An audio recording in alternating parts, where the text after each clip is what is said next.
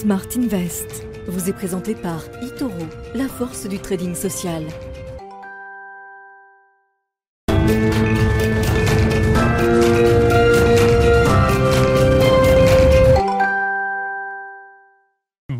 Tous et bienvenue dans ce troisième numéro de Smart Invest. Smart Invest, l'émission qui vous accompagne dans vos premiers pas sur les marchés financiers, mais Smart Invest qui est également un programme d'apprentissage où quatre participants mettent en pratique les éléments que nous évoquons dans nos émissions. Au programme de cette émission, nous ferons tout d'abord un point avec David Derry, analyste de marché chez Itoro, sur les portefeuilles virtuels de nos quatre participants justement. Quels ont été leurs choix? Ont-ils été comme nous, avions pu le, constater le mois dernier Y a-t-il eu des questionnements particuliers? Nous verrons cela dans un instant et nous enchaînerons ensuite avec un retour d'expérience d'un des participants en plateau, puisque Mathieu Ilouz nous fera le plaisir de nous rejoindre en plateau directement.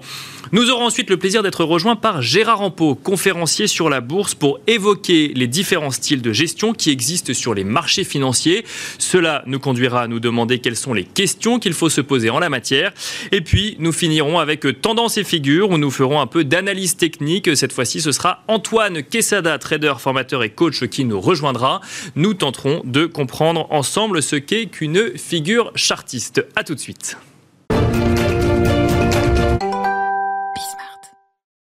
Et c'est parti pour Smart Invest. Donc nous avons le plaisir d'avoir été rejoint en plateau par David Derry, analyste de marché chez Itoro. Bonjour David Derry. Bonjour. Bienvenue sur le plateau de Smart Invest. David, vous accompagnez euh, euh, mois après mois les quatre participants au programme d'apprentissage qui ont donc un portefeuille virtuel qui a été ouvert sur la plateforme euh, Itoro. ces participants qui mettent en pratique la théorie qu'on peut traiter dans les émissions dans des choix de gestion au quotidien. Qu'est-ce qu'on peut retenir retenir de leurs deux premiers mois de ce programme d'apprentissage alors que s'ouvre le troisième mois. Qu'est-ce qu'on peut retenir, euh, David Derry?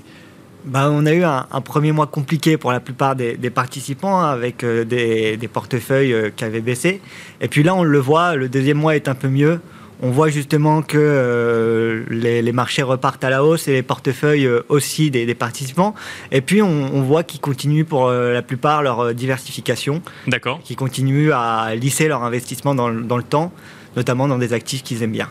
Alors ces participants, c'est Mathieu, Mathieu, Flavie, Marie-France. Dans quel type d'actifs sont-ils investis aujourd'hui? Est-ce que ils ont tous fait les mêmes choix? Est-ce qu'il y a des grandes disparités dans les, dans les choix d'investissement?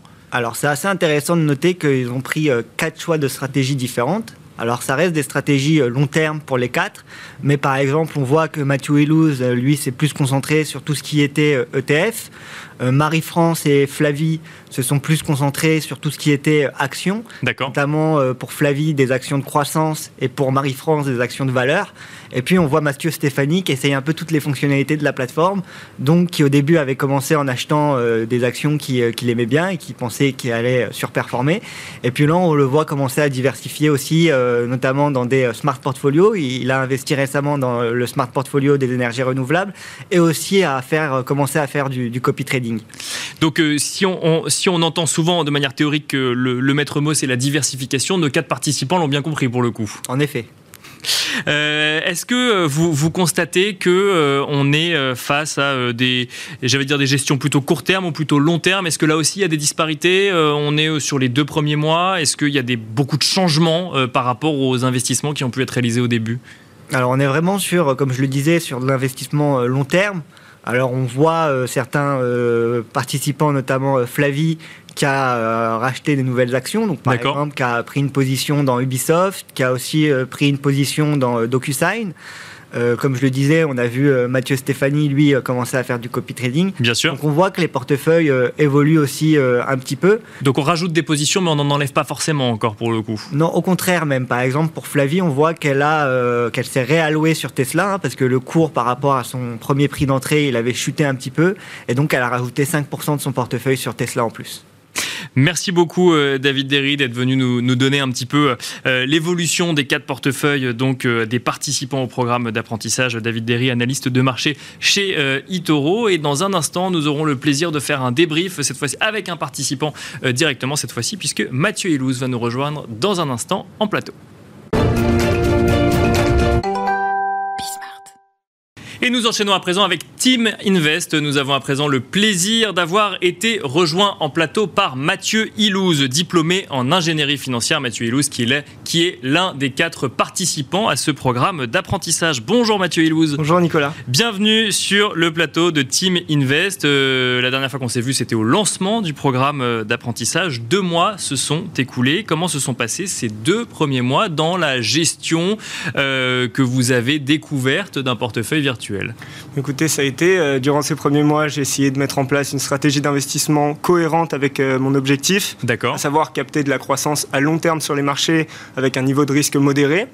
Euh, pour ça, j'ai opté pour une stratégie diversifiée qu'on pourrait qualifier de core satellite, c'est-à-dire que c'est une gestion qui est scindée en deux, avec d'un côté une partie core qui représente environ 90% de mon portefeuille, qui est géré passivement et qui se constitue d'ETF large cap sur les différentes zones géographiques. D'accord. Donc sur cette partie du portefeuille, je fais le choix de faire une entrée en DCA. Donc en l'occurrence, j'investis chaque mois euh, le même montant sur des ETF S&P 500, FTSE Europe et FTSE Emerging. Donc les mêmes ETF tous les mois avec un montant dédié à l'avance dans lequel on et qui est investi sur ces ETF que soit le contexte économique ou financier. C'est ça, tout à fait. Donc ça me permet euh, bah, d'éviter les fameux biais émotionnels euh, qui sont bien connus en finance et qui peuvent pousser à prendre de mauvaises décisions d'investissement. D'accord. Surtout, ça me permet de, lisser euh, mon prix d'achat et d'éviter la grande problématique, la grande problématique du market timing, savoir trouver le meilleur point d'entrée, ce qui s'avère beaucoup plus délicat.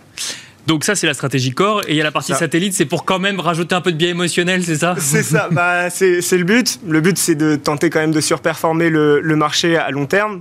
C'est pour ça que j'ai euh, décidé de faire une partie satellite sur environ 10% de mon portefeuille, euh, qui se constitue de valeurs de croissance dans des secteurs plus spécifiques. Donc j'ai sélectionné certains secteurs toujours sous la forme d'ETF, euh, comme par exemple la cybersécurité ou la robotique, par exemple. Et ça, c'était des choix de, de secteurs d'activité avec lesquels vous aviez une affinité particulière, ou c'est à la suite d'une analyse de tendance économique Comment est-ce que vous en êtes arrivé à ce choix-là? C'est en partie les tendances de marché qui m'ont mené à ça, et il y a forcément une partie plus subjective qui est à savoir ma conviction personnelle. Dernière question, Mathieu Elouz. Donc, si j'ai bien compris, on est 100% investi en ETF actuellement sur votre portefeuille virtuel On est 100% investi en ETF actuellement. Euh, d'une part, bah, pour la diversification que j'ai souhaité mettre au cœur de mon portefeuille. D'autre part, euh, loin de moi l'idée de, vouloir renier l'analyse fondamentale ou même euh, l'analyse technique. Ou la gestion active, oui. C'est ça. Mais, mais je pense avoir plus de chances sur une stratégie long terme, générer de la performance en misant sur la croissance globale de l'économie plutôt que celle de certains titres en particulier. Merci beaucoup Mathieu Ilouz d'être venu sur le plateau de Smart Invest. Je rappelle que vous êtes diplômé en ingénierie financière. Merci. Et quant à nous, on se retrouve tout de suite pour Markets Academy. Nous enchaînons à présent avec Markets Academy. Nous allons tenter de comprendre ensemble quels sont les différents styles de gestion de portefeuille sur les marchés financiers. Et pour cela, nous avons le plaisir d'avoir été rejoints en plateau par Gérard Rampeau, conférencier sur la bourse. Bonjour Gérard Rampeau. Bonjour Nicolas, bonjour à tous. Bienvenue sur le plateau de Smart Invest. Alors effectivement, il existe plusieurs styles de gestion hein, sur les marchés euh, financiers. Euh, certains ont même des noms euh, particuliers. On va y revenir, mais juste avant, j'avais envie de vous demander tout simplement, quand on a un portefeuille feuille à gérer, quand on a défini son montant, quand on a plus ou moins en tête les actifs sur lesquels on a envie d'investir, est-ce qu'il y a une question qu'il faut se poser? Euh, Je sais que par exemple Mathieu Ilouz, juste avant, nous a parlé d'ETF, nous a parlé de gestion passive. Est-ce qu'il faut dans un premier temps, choisir, je ne sais pas, entre gestion active et gestion passive, par exemple? En tous les cas, le, choix euh, est proposé, puisque depuis une vingtaine d'années, euh, les fonds euh, de gestion indicielle, les Exchange, exchange Traded Funds, les, ETF, e proposent des gestions passives à base d'indices, c'est-à-dire que lorsqu'on choisit un de ces véhicules d'investissement, on investit à 100% dans tel ou tel indice boursier. D'accord. Euh, donc ça permet euh, finalement d'être euh, toujours à fond, exposé à fond sur une stratégie, quelle qu'elle soit. D'accord. Oui, parce ça, que ça va suivre la performance de l'indice en question. Totalement, à l'hausse comme à la baisse. D'accord. Et, c'est ça la difficulté, c'est que lorsqu'il y a des périodes de baisse, et si on est sur des, fonds indiciels cotés, eh bien on va prendre l'intégralité de la baisse. Sur une gestion active, au contraire, on pourra freiner ou changer une partie de, son allocation d'actifs, de l'orientation de son portefeuille, et donc un gérant actif sera bien meilleur pendant les phases, les phases de baisse que pendant les phases de hausse où il aura peut-être du mal à être investi à 100%, alors que l'ETF sera lui investi à 100%. Oui, parce que c'est vrai que c'est une musique qu'on a souvent entendue d'ailleurs quand les marchés étaient haussiers, qui était de dire finalement il est difficile de faire mieux que les indices, que ce soit le CAC 40, le S&P 500 ou autre. Dans les phases de baisse, c'est plus compliqué. Dans, les phases de baisse, c'est plus facile de faire mieux que les indices. C'est plus facile, effectivement, mais c'est plus compliqué pour la gestion passive. Oui, c'est ça. Ah, pour la gestion passive, elle, elle, prend 100% de la baisse.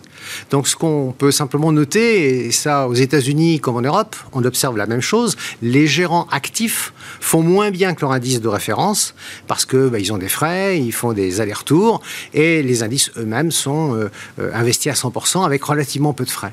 Donc, il est très difficile pour un gérant actif de battre à la fois son indice de référence et puis bien sûr les trackers qui sont investis sur cet indice de référence. Alors, ça, c'est la première question qu'on doit se poser quand on parle de style de gestion. Euh, ensuite, si jamais on décide de faire de la gestion active, on peut se poser euh, la question de l'actif en question.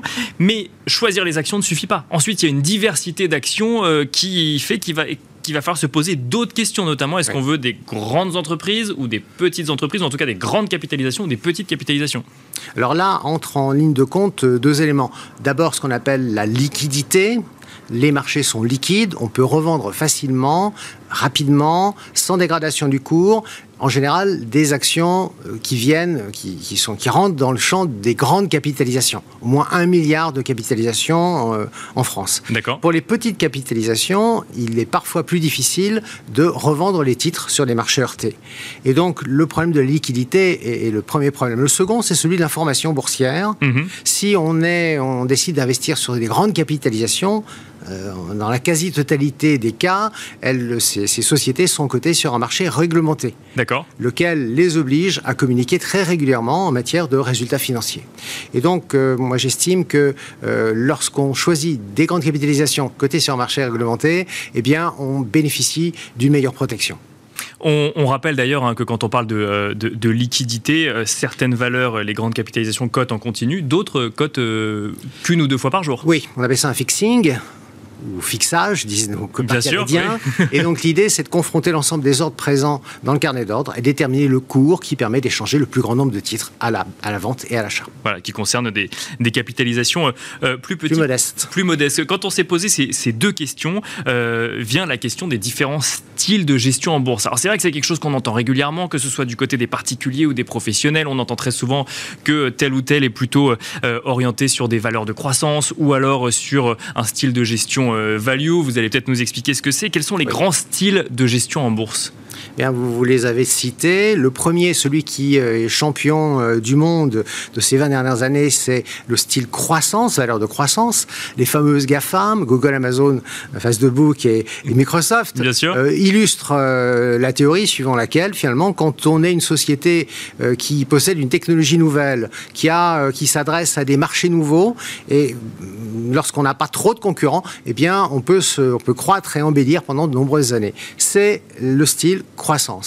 Le second style. Donc, ça veut dire, style croissance, ça veut dire investir seulement dans les GAFAM? Non, ça veut dire. Ça veut dire investir dans les sociétés qui, qui relèvent plus ou moins du secteur des valeurs technologiques. D'accord. Avec un moteur de croissance significatif. On peut aller sur d'autres sociétés. Je pense à des sociétés euh, type L'Oréal, qui sont aussi des valeurs de croissance, ou Hermès, qui sont d'une certaine manière des valeurs de croissance, euh, qui ont elles-mêmes une capacité à continuer à développer leur activité au niveau international. Et ce ne sont pas des valeurs technologiques, vous, vous l'aurez remarqué. Donc des valeurs dont on considère que la croissance n'est pas finie pour le moment actuel. C'est ça, qui ne sont pas arrivées à maturité. Qui ne sont pas arrivées à maturité.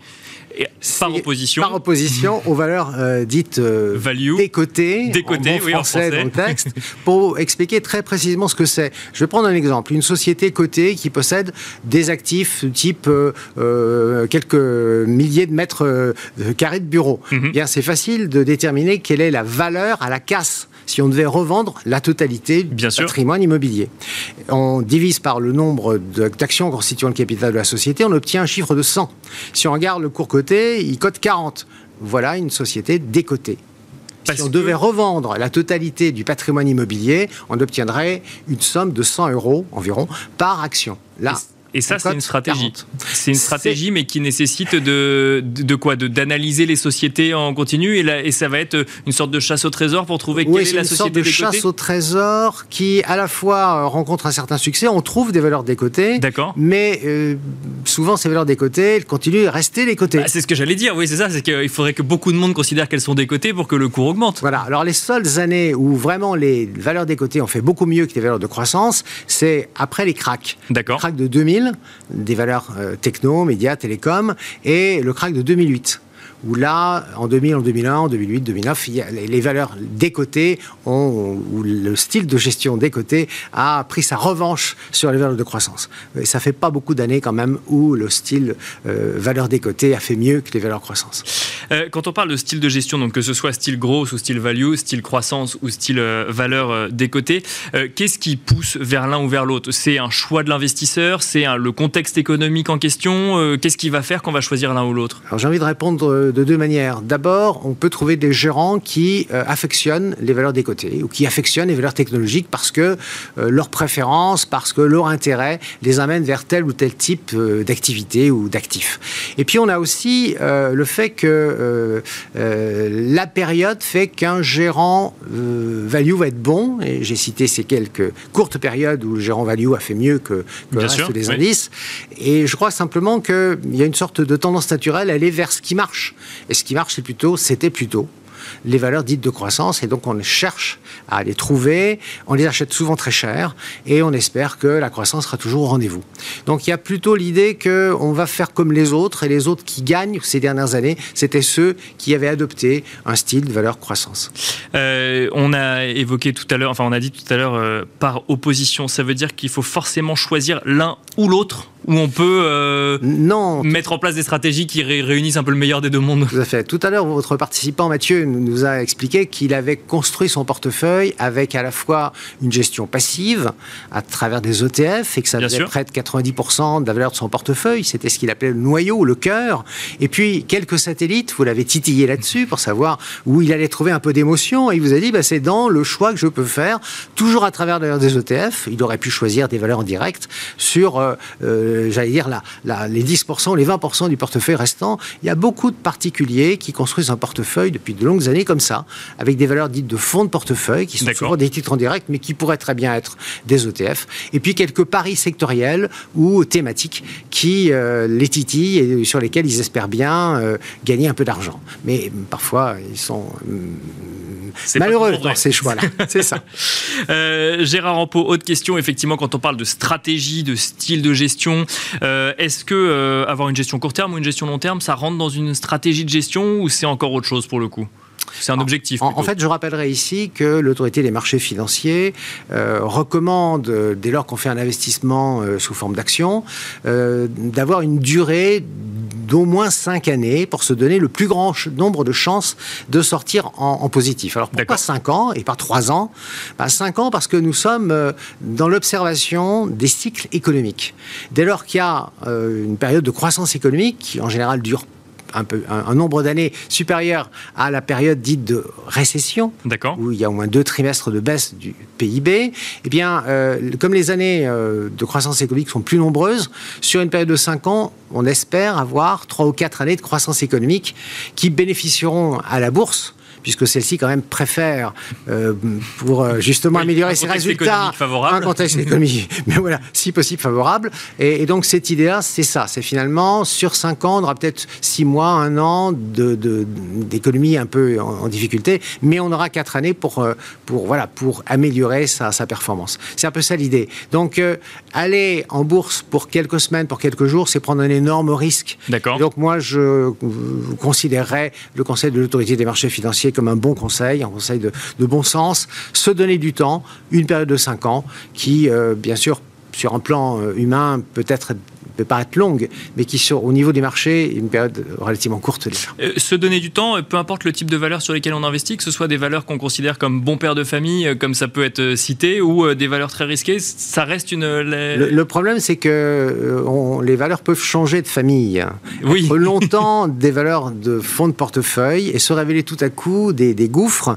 moi, je pense, je me souviens de valeurs comme Alcatel, par exemple, où on a trouvé, on a aussi un certain nombre de, bancaires qui ont longtemps été valeurs dites de pères de famille et qui se sont révélés assez casse-figure à un moment donné. Parce que, bah, parce reste pas toujours euh, le meilleur de sa classe et on n'est pas toujours, on n'appartient pas toujours à un secteur qui reste euh, un secteur à la mode. Dernière question, euh, Gérard Rampeau. Est-ce qu'on peut choisir un style de gestion et pour autant avoir un portefeuille diversifié? Euh, de deux choses l'une, soit on a utilisé des trackers, et dans ce cas-là, on bénéficie des 50, 60, 100 valeurs qui sont euh, dans, euh, dans l'indice. C'est pas pour autant que ce soit très bien diversifié sectoriellement, mais au moins quand même une diversification. Soit on construit soi-même son portefeuille, éventuellement avec des lignes en direct pour le noyau de son portefeuille, et on, on aura soin de choisir une vingtaine de valeurs, de leur accorder un poids d'environ 5%, et surtout de les choisir dans le plus grand nombre possible de secteurs. Alors, il est possible qu'on ne souhaite pas investir dans tel ou tel secteur. On a le droit, hein, ça fait partie euh, bien de, sûr, de, ces, de, ces valeurs, euh, pour, oui, bien sûr, premier sens du terme.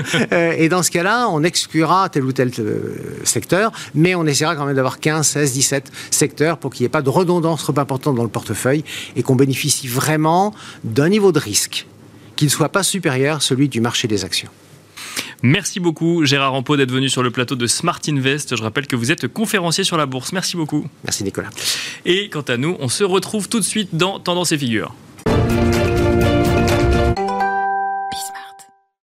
Et c'est parti pour tendance et figure. Nous allons à présent tenter de comprendre ce qu'est une figure chartiste. Et pour cela, nous avons le plaisir d'avoir été rejoint en plateau par Antoine Quesada, trader, formateur et coach. Bonjour Antoine Quesada. Bonjour Nicolas. Bienvenue sur le plateau de Smart Invest. Merci de nous accompagner. On va essayer de comprendre un petit peu ensemble hein, ce que c'est que le, chartisme, les figures chartistes. Et on va commencer par un sujet qu'on a déjà d'ailleurs traité euh, dans cette émission, mais on va reposer rapidement les bases avant d'aller vers euh, des, euh, des figures un petit peu plus euh, complexe. Une droite de tendance, tout simplement. Vous nous avez amené un graphique, on va pouvoir voir ce que c'est, vous allez pouvoir nous l'expliquer.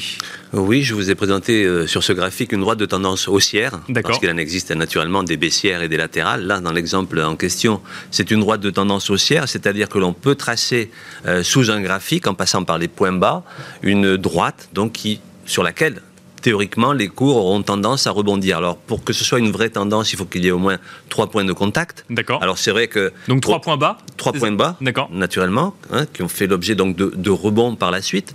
Il est vrai que euh, n'est jamais sûr que la tendance sera, euh, servira de support, en fait, que cette droite servira de support. Donc, il faut corriger cette, droite de tendance. D'accord, au fur et à mesure des points bas qui auront été. Absolument. Étant entendu qu'on ne prendra le dernier point bas de cette tendance haussière que s'il est moins bas que le précédent. En fait, on part du point bas vraiment de la, de la droite, hein, pour être vraiment précis, et on s'adapte en récupérant puisque sur une tendance haussière, il y a toujours des petits retracements baissiers mhm. qui viennent donc s'appuyer sur la grande oblique. D'accord. Et donc, à chaque fois, si nécessaire, naturellement. Là, en l'occurrence, ce qui est intéressant sur une droite de tendance, c'est de voir aussi qu'il y a des cassures de droite de tendance. Sinon, on, on tricherait, on se mentirait à soi-même, hein, en fait. Hein.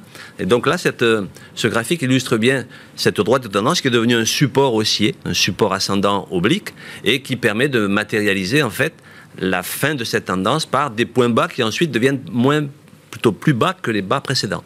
Parce que si on prend la théorie de dos, hein, dans une tendance haussière, on a des points hauts de plus en plus hauts, mhm. et on a des points bas qui sont eux-mêmes de plus en plus hauts. D'accord. Là, en l'occurrence, permet de déterminer que euh, on est bien sur une tendance haussière, euh, dans les règles de l'art. Mais à partir du moment où le marché, ou donc où le graphique permet de voir ce que fait le marché, fait un bas plus bas que le bas précédent, ben, en général, c'est qu'on est en train de casser l'oblique de tendance et que donc cette tendance qui était haussière, elle est en train de se retourner à la baisse. C'est l'intérêt visuel de, procéder de la sorte. Alors, vous avez mentionné, euh, Antoine Quesada, le, terme de support. Euh, est-ce qu'un support ressemble toujours à une droite de tendance?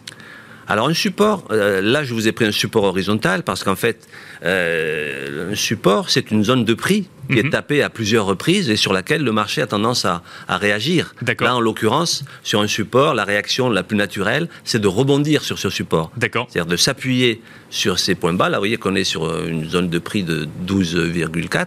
Euh, voilà. Donc, donc c'est une zone où, le, où, le, où, le, où la valeur euh, va, enfin où le prix en tout cas va venir et va automatiquement rebondir, c'est ça? Sauf si on enfonce le support. Absolument. C'est-à-dire que on trace un support à partir du moment où le marché a déjà tapé à plusieurs reprises. Où on constate, d'accord, on le constate a posteriori, bien sûr. Tout à fait, on le constate a posteriori, et donc on peut se dire que si le marché a tapé trois fois, quatre fois, cinq fois ce même niveau de prix, il est très probable hein, la notion de probabilité est très importante en analyse technique. Il est très probable que la fois suivante, il le fasse aussi. Et s'il ne le fait pas, qu'est-ce qui peut se passer? C'est qu'effectivement, il enfonce un support. Pour aller au support suivant. C'est ça Pour aller éventuellement à un support suivant, mais ce qui serait intéressant, c'est de voir que si on le casse, ce support deviendra une résistance. D'accord puisqu'en fait, il y a un effet de polarité. La personne qui a acheté à 12,40 euros, euh, pensant que ça allait monter, bon, elle est contente. Si ça redescend à 12,40 euros, elle sera un peu frustrée. Si ça vient en plus à enfoncer les 12,40 euros, là, elle est en perte. Et donc elle va attendre que ça remonte elle va dessus. Elle va espérer que le marché reviendra sur son niveau de prix pour lui rendre l'argent, tout simplement. Et, eh ben c'est ce comportement qui finalement permet de tracer des, supports et des résistances, puisqu'effectivement, ce support deviendra résistant sur le même niveau de prix. Donc ça, c'est un support, mais on va voir la résistance également, où effectivement, ça, c'est à l'inverse. Là, j'ai pris une résistance, puisque là, c'est euh, sur une tendance latérale. Les cours ont tendance à buter sur une espèce de plafond hein, D'accord, aux alentours de 14, un petit peu. Voilà, aux alentours de 14. On l'a tapé à plusieurs reprises, donc c'est une zone euh, où généralement, il y a des prises de bénéfices. Donc l'intérêt, c'est de savoir que cette zone est une zone de prise de bénéfice. Hein. c'est ça l'intérêt de l'analyse technique. Et donc, sur ce niveau de 14, il est très probable qu'effectivement, le marché repasse à la baisse, enfin, en tout cas retrace, parce qu'il y a des prises de bénéfices. Mais Parfois, évidemment, c'est tout l'intérêt, on casse la résistance. Et donc là, ça veut dire quoi? Ça veut dire qu'il y a un potentiel haussier du fait qu'on a cassé la résistance ou pas forcément? ça veut Non, il n'y a pas de règle. Alors là, dans l'absolu, mais vous allez voir dans le graphique suivant, on va voir qu'il y a un potentiel haussier que l'on peut quantifier. Là, sur cet exemple, basiquement, on ne peut pas forcément mesurer le potentiel haussier, si ce n'est qu'on sait que désormais, le 14 euros ou dollars, je ne sais pas sur quel, va devenir un support, comme euh, dans l'effet oui, ça. Donc en fait, on, normalement, ça devrait rester au-dessus, si tant est que, euh, Absolument. Euh, que, que, que, ça se vérifie. Donc ça veut dire que là, le, le, prochain graphique, c'est un canal pour le coup, et là, ça peut venir valider une tendance haussière, c'est ça? Alors expliquez-nous. Là, c'était un canal horizontal de la même façon que l'on peut avoir des canaux euh, obliques, haussiers ou, obliques baissiers. J'ai pris le, canal horizontal parce que c'est quand même ce qui est le plus euh, représentatif et surtout plus puissant. Il faut savoir que les supports et résistances horizontaux sont plus euh, puissants. Pourquoi? Parce que ce sont des niveaux de prix. D'accord. Sur une tendance haussière ou sur un support ascendant oblique, ce sont des supports dynamiques en ce sens que chaque fois que le support est tapé, c'est un prix qui est différent. Donc j'ai préféré utiliser, enfin illustrer en tout cas le propos du canal euh, par le biais d'un canal horizontal parce que c'est une notion de prix. Et donc le fait ici d'avoir donc un support et une résistance parfaitement identifiés. Donc le canal doit être bien parallèle en fait. Hein. Bien, sûr. oui, bien sûr. Et donc on voit bien que sur cette zone de la cassure des, des, 14 euh, euros ici, sur euh, la sortie de la cassure donc de, de la de, oui, plafond en fait du, canal. là, l'avantage ici de cette figure, c'est qu'elle nous donne un, potentiel théorique. Elle nous donne donc un parce qu'on est sorti du canal. On est sorti du canal par le haut par le haut. On en mesure euh, l'amplitude hein, entre le point bas du canal, si on était à 12 euros et le haut du canal est à 14 euros, bien on a potentiellement une forte probabilité que euh, le marché prenne 2 euros de, de, plus. Parce qu'en fait. il va répliquer le niveau du le, En, général, c'est ce qui se produit. On prend la largeur du canal et on la reporte à la cassure par le haut ici. Euh, on aurait pu faire la même chose à la baisse, hein, sur une cassure vers le bas. Et c'est l'intérêt d'ailleurs de cette figure en canal horizontal. C'est qu'on a une très forte probabilité de que la, largeur du canal puisse être reportée à la, cassure. Donc ça fixe un objectif un objectif théorique, comme je l'ai mentionné sur le graphique, parce qu'on n'est jamais certain, Bien ça serait trop beau, mais ça donne effectivement un, avantage euh, compétitif à partir du moment où on sait lire ce genre de, eh ben, on va devoir euh, s'arrêter là-dessus. Merci beaucoup, Antoine Quesada, de nous avoir expliqué en tout cas ce que c'est qu'une droite de tendance, un support, une résistance et donc mécaniquement un canal. Merci. Je rappelle que vous êtes trader, formateur et coach. Merci beaucoup. Merci. Et merci à vous d'avoir suivi Smart Invest. Smart Invest vous a été présenté par eToro, la force du trading social.